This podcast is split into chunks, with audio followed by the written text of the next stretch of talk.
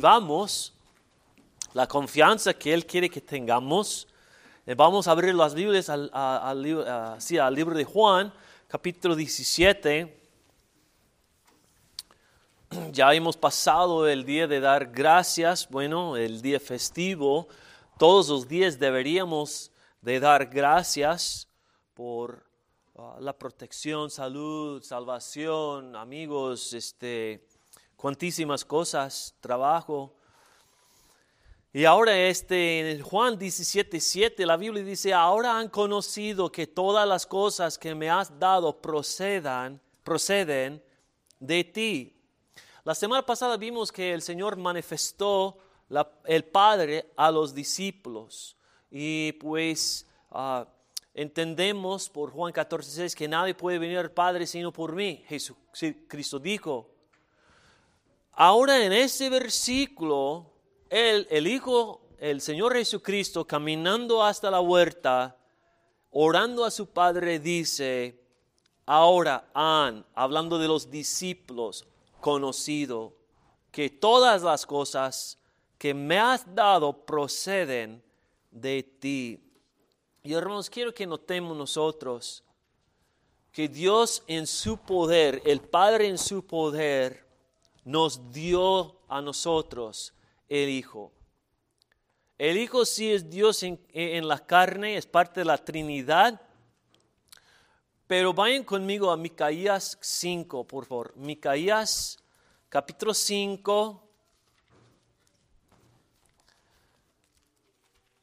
Mi-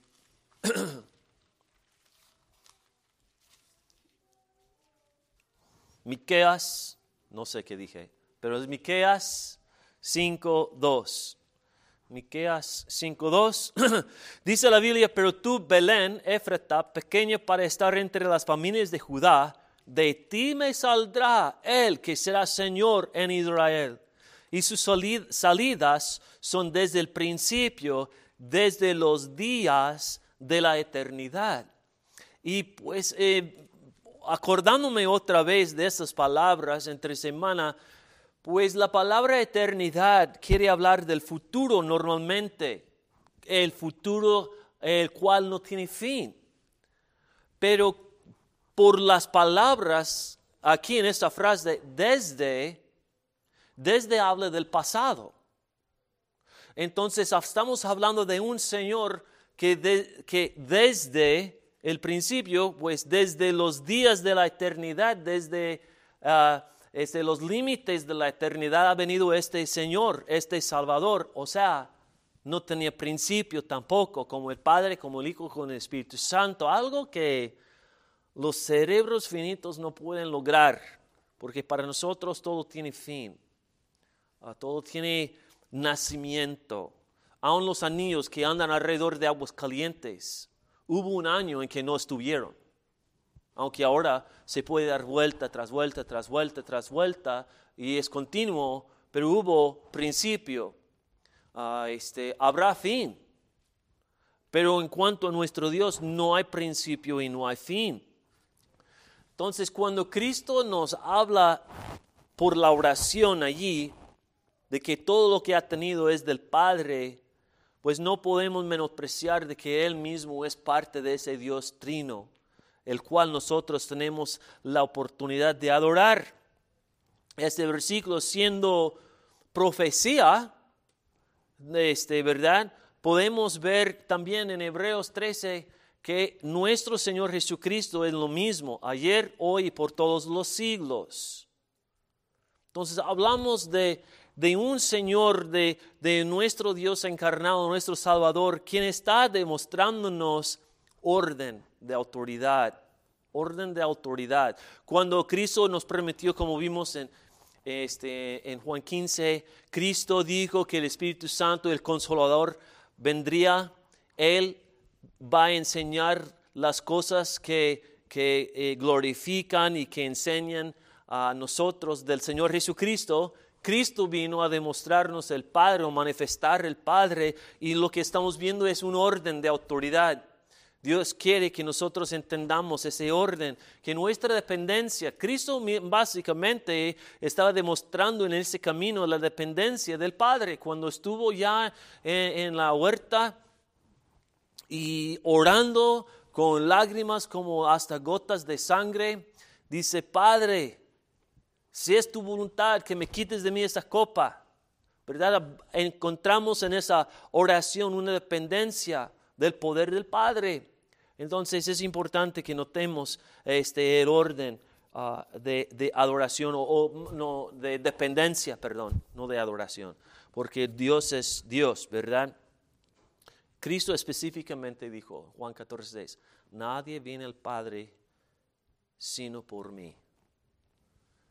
Es Cristo aquí en Juan 17 declarando el Padre, declarando que todo lo que Él ha tenido viene del Padre.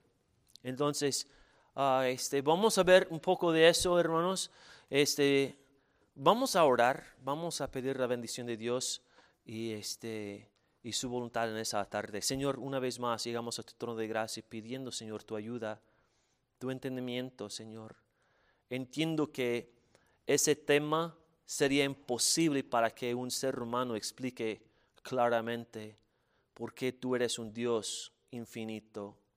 Pero te pido por favor en este momento, Señor, que nos des oportunidad de, de analizar y pensar y a lo mejor adoptar algunos este, pensamientos o algunas promesas que encontramos en tu palabra que nos podrían ayudar en cuanto a nuestra jornada contigo.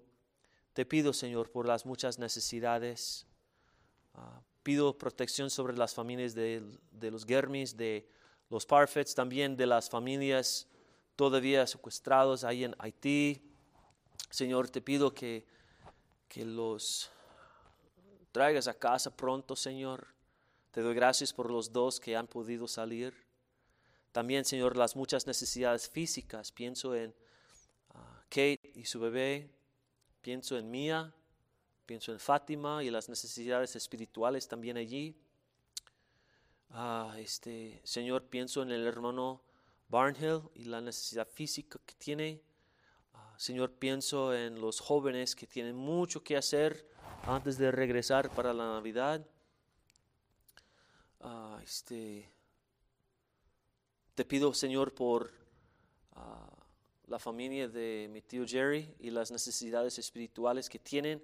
Señor, te pido que a la hora del servicio, que llegue uno que pueda predicar el Evangelio.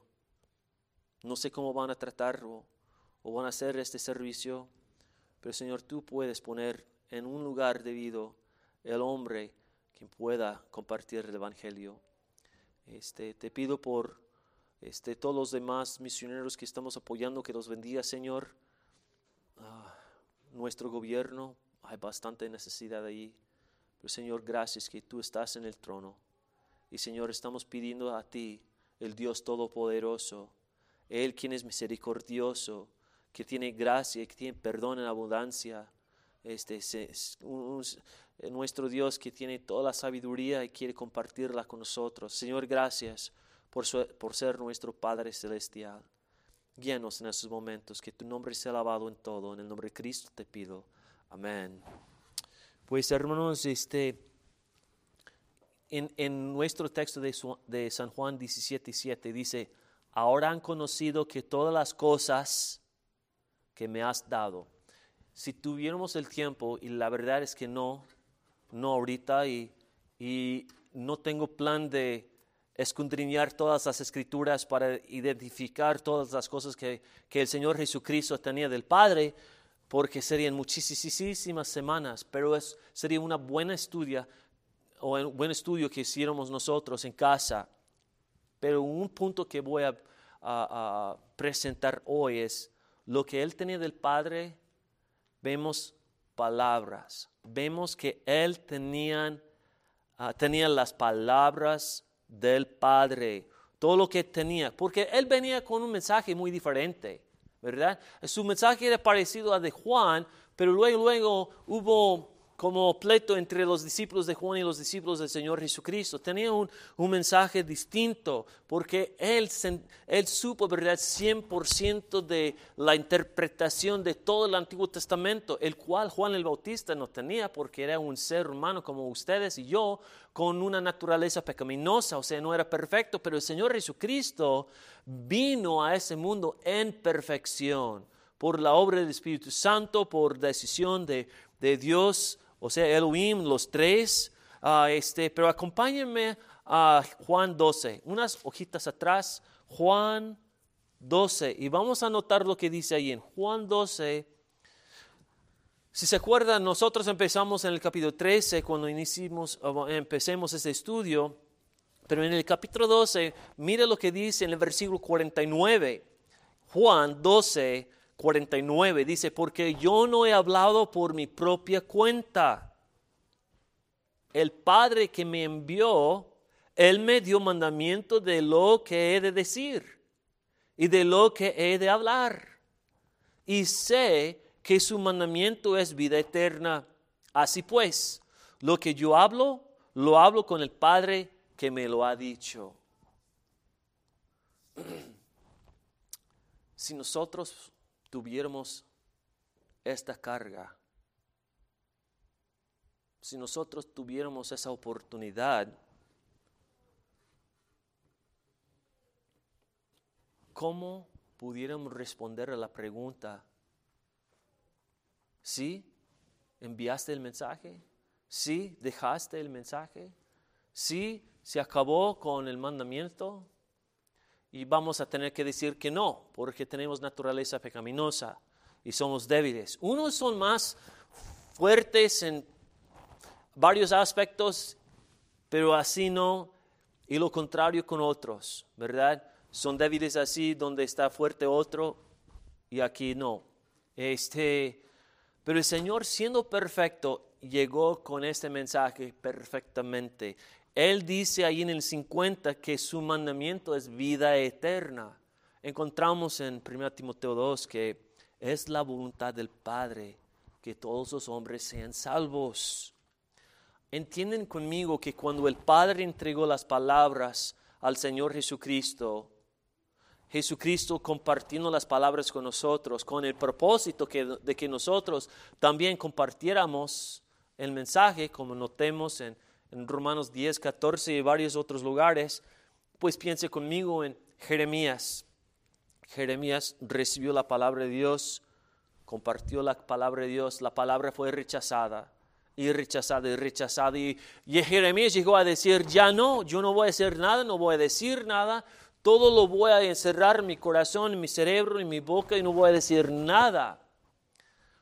Pero ahí estuvo el Espíritu Santo, ¿verdad? Como fuego ardiendo su alma, ardiendo su corazón y su cerebro y su lengua, que ya después de un tiempo dijo, ya tengo que decidir, digo, decir la verdad. Y a lo mejor nosotros hemos pasado por tiempos así en que no quisiéramos por el rechazo, no quisiéramos por la arrogancia, no quisiéramos por este, algún enojo o amargura, quién sabe qué, pero ya, este, ya es buena hora de que nosotros abrimos las, las bocas y hablar, porque la palabra que viene del Padre se trata de vida eterna.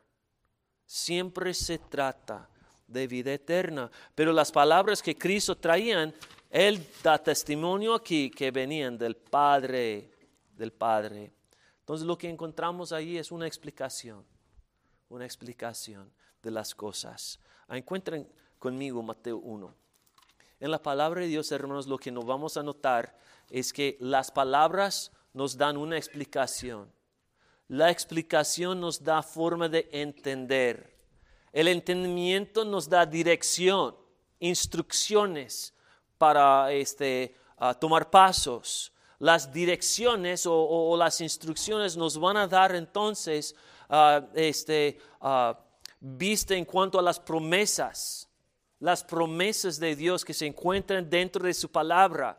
Pero si no la leemos, no vamos a entender, no vamos a tomar pasos y no vamos a realizar las promesas. Pero las promesas nos van a dar esperanza. Todas las veces la, la promesa va a traer esperanza. Ahora estamos en Mateo bueno, yo estoy en Malaquías, Mateo 1, una explicación.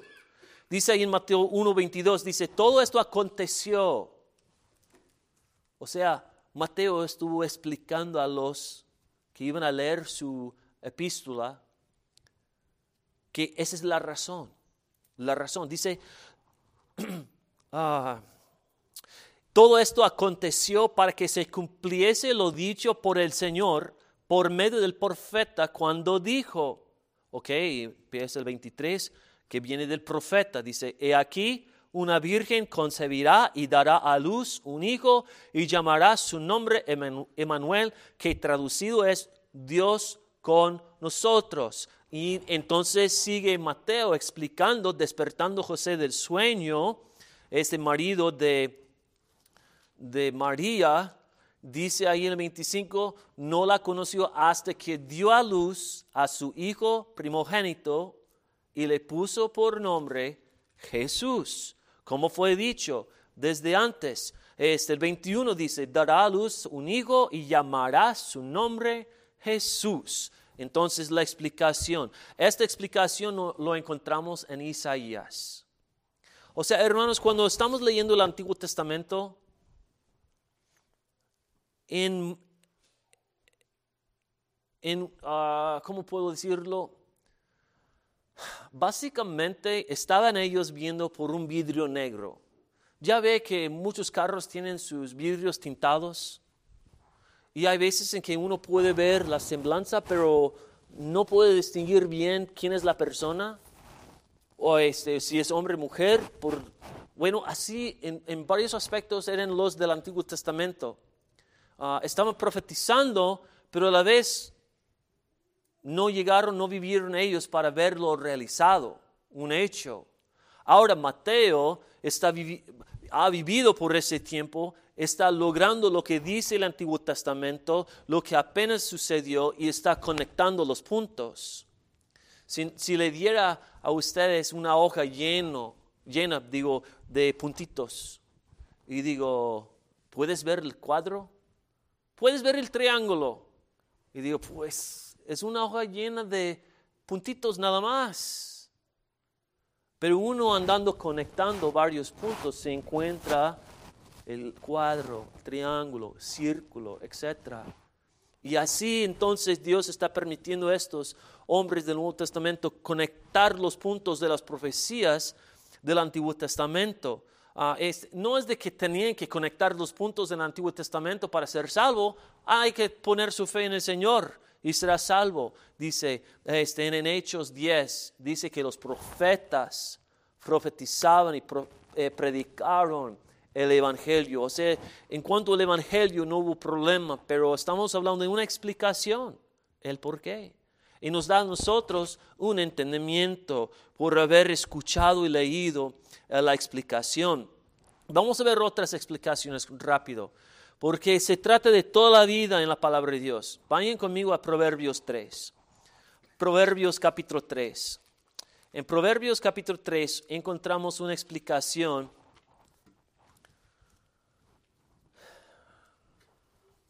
a lo mejor es obvia, pero este, lo vamos a pensar. Dice ahí en Proverbios 3, 9, dice, honra a Jehová con tus bienes y con las primicias de todos tus frutos, y serán llenos tus graneros con abundancia, y tus lagaras, lagares rebosarán de mosto. Entonces, si tuviéramos un campesino allí y, tenía sus campos llenos, Dios está diciendo lo que has cosechado, que traigas lo principio, lo, lo primero a Dios y vas a notar que Dios va a bendecir los campos. Ah, allá en Needmore, ah, un hermano tiene su campo de soya y menos de una milla, ah, a lo mejor es menos de media milla, otro hermano de la misma iglesia tiene este, su campo de soya. Pues este primer hermano empezó a cosechar la, soya y dice, no, nada más encontré como 38 a 40 este, botes por acre. Y pues yo no sé nada de eso. Y él dice, no, más o menos, es, es más o menos. Pero allí el hermano Brian, él está sacando hasta 50. Estamos hablando de básicamente es la misma tierra, pero uno 40 y otro 50. Yo no estoy tratando de decir que uno honra a Dios más que el otro, nada más estoy diciendo que la tierra es capaz y es Dios quien puede bendecir a la tierra. Muchas veces ha llovido allá que no ha llovido acá o viceversa, estuvo lloviendo acá y no allá. Dios está en control de todo eso y Él dice, si nosotros honramos a Él con lo que estamos ganando, Él va a bendecirnos. Es una explicación que nos da entendimiento, un proceso, ¿verdad? Ah, vayan conmigo a Lucas 6, también Cristo habla de ello en el Nuevo Testamento, en el Lucas 6. Lucas capítulo 6. Estamos estamos estudiando lo que el Padre había dado al Señor Jesucristo. Y en primer lugar estamos notando que Dios el Padre le dio a él palabras para explicar el Evangelio. Dice en Lucas 6, en Lucas 6 dice el 38, algo parecido de lo que acabamos de ver en Proverbios 3, dice, dad y será y se os dará medida buena, apretada, remecida, rebosando darán vuestro regazo, porque con la misma medida con que medís, os volverán a medir. Eh, allá en, en Huehuetoca siempre pasaba un camión con fruta y verdura, y ese señor, al ganar nuestra confianza, por decir, empezamos nosotros a comprar de él en la calle y este, tenía este, su, ¿cómo se llama? Uh, báscula. ¿verdad? Para pesar todo. Y si Julia pidiera dos kilos de guayaba, siempre echaba de más. Siempre pasó como dos kilos punto dos. si pidiéramos plátano, siempre echaba uno o dos más encima de lo que ella había pedido. Y notemos que ese señor quisiera dar buena cantidad. En una ocasión, si hubo algo pudrido, lo sacaba para este, poner otro que era de buena calidad. ¿Qué dice la escritura acá? Dice, medida buena, apretada, remecida, rebosando darán a vuestro regazo. O sea, este Señor quisiera darnos a nosotros una bendición, un extra. ¿Quién sabe por qué? Porque no era lo que hicieron allá en, este, ah, en la plaza, ¿verdad? En el mercado. Allí en el mercado era totalmente diferente.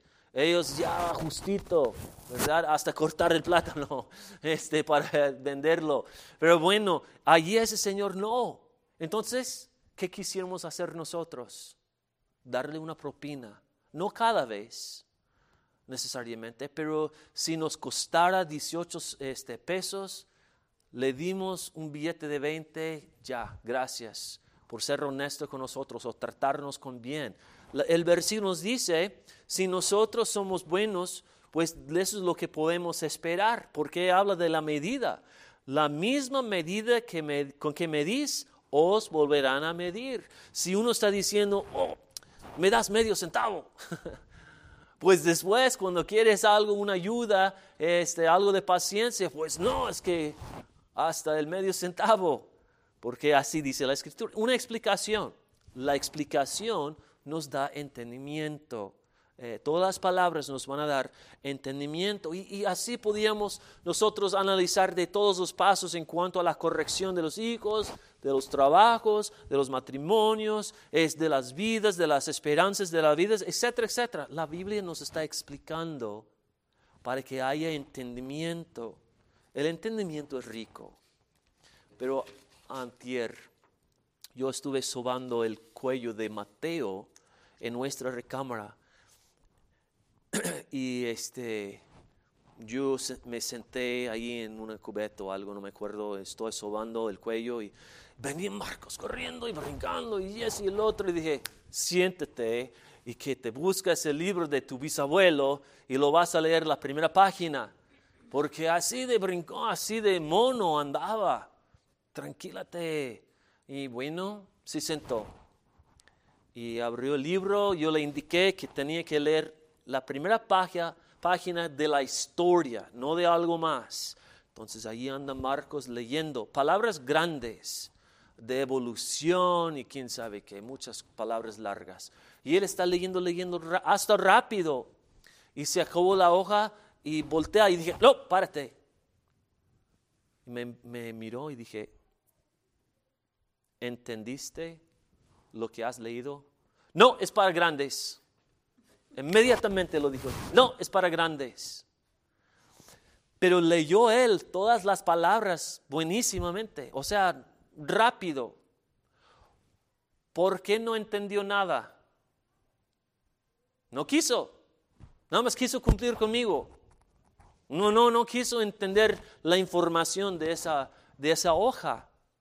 Y a lo mejor hay tiempos así, hermanos, que la Biblia nos está explicando algo, pero nada más nosotros estamos por leer nomás. No para satisfacernos o satisfacer a otra persona. No es para que nosotros cosechamos algo rico espiritual del texto. Pero ese texto es para que no solamente haya explicación, pero también para que haya entendimiento. Entonces, Marcos puede entender, es cosa de deseo. Ah, es como dice allí en Proverbios 3.5. Proverbios 3.5.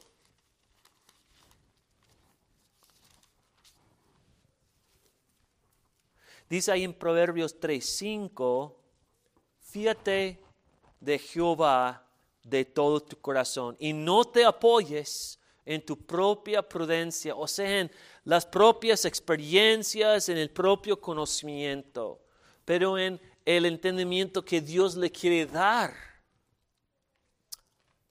Yo, yo me confieso que en los tiempos pasados he tenido una forma de pensar y ah, en, en algunas ocasiones fueron gente más grande, en algunas ocasiones gente menor de edad, pero que me explicaron la razón por no hacer o no continuar en esta dirección.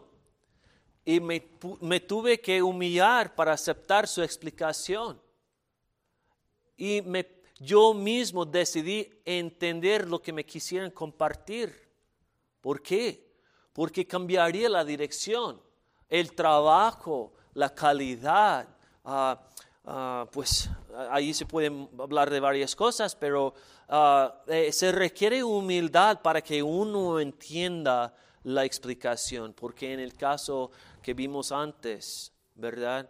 Oh, perdón, no lo hicimos. Ah, en el 11, en el 11 de Proverbios 3, dice, no menosprecies, hijo mío, el castigo de Jehová. si soy castigado es porque hice algo mal o algo incorrecto. Y si lo voy a confesar, me tengo que humillar. Dios ha puesto palabras así también en Hebreos 12 para demostrar que hay veces en que tiene que disciplinar, hay veces en que tiene que destruir, en el caso de Sodoma y Gomorra, en el caso del, reino de Nabucodonosor, le mandó al bosque por siete años, que, que su cabello creció como las plumas de una águila Ah, comió pasto como vaca. Eh, Dios hizo esto. Hay veces que Dios tiene que castigar o corregir a sus hijos. Podemos humillarnos y aceptarlo y entender que hay una explicación que me dará entendimiento para cambiar mi dirección, para que pueda yo gozarme de las promesas buenísimas, porque hay promesas que no son buenas. Hay promesas que no son buenas. Ah, Dice la Biblia que el hombre prudente puede evitar problemas, pero el hombre simple pasaría y será castigado. O sea, la promesa de los dos lados. Ah, compartí con ustedes ya tiene tiempo atrás, pero nosotros estuvimos en el cuarto de los de Kinder en la escuela de Beth cuando yo estuve en el, en el grado séptimo y este, como seis de nosotros estuvimos ahí yo estuve cerca de la puerta, pero yo noté de lejos venía la maestra de esa clase Nosotros supimos que no deberíamos de estar ahí, pero estuvimos escuchando algo en, en este, su radio, su cassette, no sé si fuera una música navideña o si fuera una drama, algo. Ahí estuvimos escuchando. nuestra mentalidad de los kinders, ¿verdad? Y este, pero yo noté la maestra y yo me di una vueltita y me salí tranquilo. Y venía la maestra enojada, disciplinando a todos los demás, ¿verdad? Los simples quedaron, no estaban viendo. Yo me quedé en la puerta y a la mera hora mejor me salgo, ¿verdad? Los prudentes, los que pueden ver, pueden escapar. Los que no serán castigados. Hasta Juan me confesó hace un tiempo atrás, este dice, no, este, yo me metí a jugar juegos en la computadora, pero siempre puse el sonido muy bajito y yo mismo me entrené a escuchar los pasos en la escalera para saber bien cuándo debería de apagar la computadora. Sí, mentiroso y todo eso, pero allí en, en eso de, de tener tiempo atrás, o sea, había compensado eso desde antes, pero después nos explica cómo él mismo se entrenó a evitar problemas, a escuchar. Mejor hubiera sido no mentir o andar en la hipocresía, ¿verdad? Pero a lo que voy es que Dios nos da la capacidad de ser prudentes aún en las travesuras. Entonces imagínense si nosotros andando en la luz, ¿cuánto más valdría? Entonces Dios en su palabra nos explica para que haya entendimiento. Con el entendimiento logramos la dirección. Con la dirección encontramos las promesas. Ah, vayan conmigo rápido a 2 Timoteo 3. 2 Timoteo 3. 2 Timoteo 3.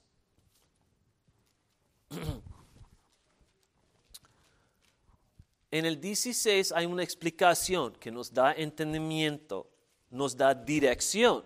Toda la escritura es inspirada por Dios y útil para enseñar, para redarguir, para corregir, para instruir en justicia. ¿Cuál es la promesa? A fin de que el hombre de Dios sea perfecto, enteramente preparado para toda buena obra. Esa es la promesa que puede suceder. Ahora, en esta perfección, hablamos de la perfección de Dios. ¿Cómo es Dios en su perfección? Es un Dios de amor, ¿verdad? Es un Dios de paciencia, un Dios de misericordia, un Dios que está lleno de perdón en abundancia. Dice que si nosotros no guardamos ese pecado en el corazón, al confesar, nos limpia de toda maldad. Primero de Juan 1.9. Entonces, cuando nosotros logramos la explicación, hay entendimiento y dirección, Dios nos está perfeccionando, no para que nosotros sentimos aquí hasta arriba, mira, ustedes son bajitos, deberían de seguirme a mí. No, no es eso. Más bien, nosotros tenemos la oportunidad de amar como Dios ama. Compartir la paciencia como Dios está compartiendo porque son promesas, promesas de Dios. Dice la Biblia que los misericordiosos encontrarían misericordia. Entonces hablamos de promesa. Uh, Proverbios 1, 1.33. A mí me gusta bastante ese versículo. Proverbios 1.33. Este capítulo 1 se trata de la sabiduría y Dios, bueno, Salomón más que nada por el Espíritu Santo daba voz a la sabiduría, como si la sabiduría tuviera personalidad, fuera un ser. Dice el 33, mas el que me oyere, o sea, esa es la sabiduría hablando, mas el que me oyere habitará confiadamente y vivirá tranquilo, sin temor del mal. O sea, es una promesa. Si nosotros escuchamos a la sabiduría, andaríamos tranquilos y sin temor. Es una promesa. Esa promesa, en cambio, nos da esperanza. siempre nos dará una esperanza. Y vamos a acabar en Romanos 5, hermanos. Romanos 5, la promesa trae esperanza.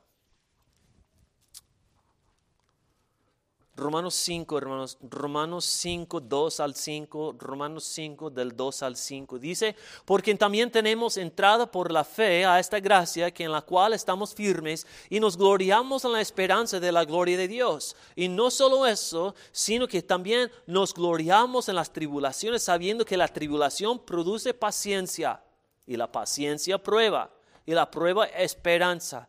Y la esperanza no avergüenza porque el amor de Dios ha sido derramado en nuestros corazones por el Espíritu Santo que nos fue dado. La esperanza no nos va a dar vergüenza porque tendríamos entonces la explicación, el entendimiento, estamos en la buena dirección, hemos visto y experimentado las buenas promesas, entonces hay esperanza, que habrá bendición de Dios porque amamos a Él. Él va, como vemos en Romanos 8, 28, ¿verdad? Que a los que aman a Dios, todo será para el bien. Lo vamos a poder entender. Y entienden conmigo también, hermanos, que en Santiago 1, 17, que dice, todo lo bueno viene de lo alto. Todo lo bueno viene de lo alto. ¿No es eso lo que Cristo estaba diciendo al Padre en frente de los discípulos, todo lo bueno viene de lo alto. Ahí en, Juan 17, 7 dice, ahora han conocido que todas las cosas que me has dado procedan de ti, proceden de ti. Entonces, hermanos, pues en primer lugar son palabras y las palabras son poderosas. Las palabras pueden cambiar nuestras vidas a que sean vidas con propósito, vidas que aguantarían la eternidad, vidas que pueden impactar a otras vidas para toda la eternidad. Por la palabra del Padre, quien quiere que todos sus hombres sean salvos, ¿verdad? Entonces, que apreciemos las palabras preservadas para nosotros, compartidas por el Padre, por el Hijo y por el Espíritu Santo. Vamos a orar. Señor, gracias por todo. Gracias Señor que en esa tarde ah, estamos reunidos, pocos, pero reunidos. Y tu promesa es que un, cuando hay uno dos, dos o tres, ahí estás tú. Gracias Señor por la promesa. Bueno, en esta semana, ayúdanos, por favor, compartir el amor tuyo con otros. A lo mejor este, luchamos con la inseguridad de saber bien cómo o cuál versículo compartir, ah, este, o qué tanto tiempo tomar, pero Señor, que hagamos algo por tu poder para que ellos conozcan a tu amor. Gracias Señor por tener misericordia con nosotros. En el nombre de Cristo te pido.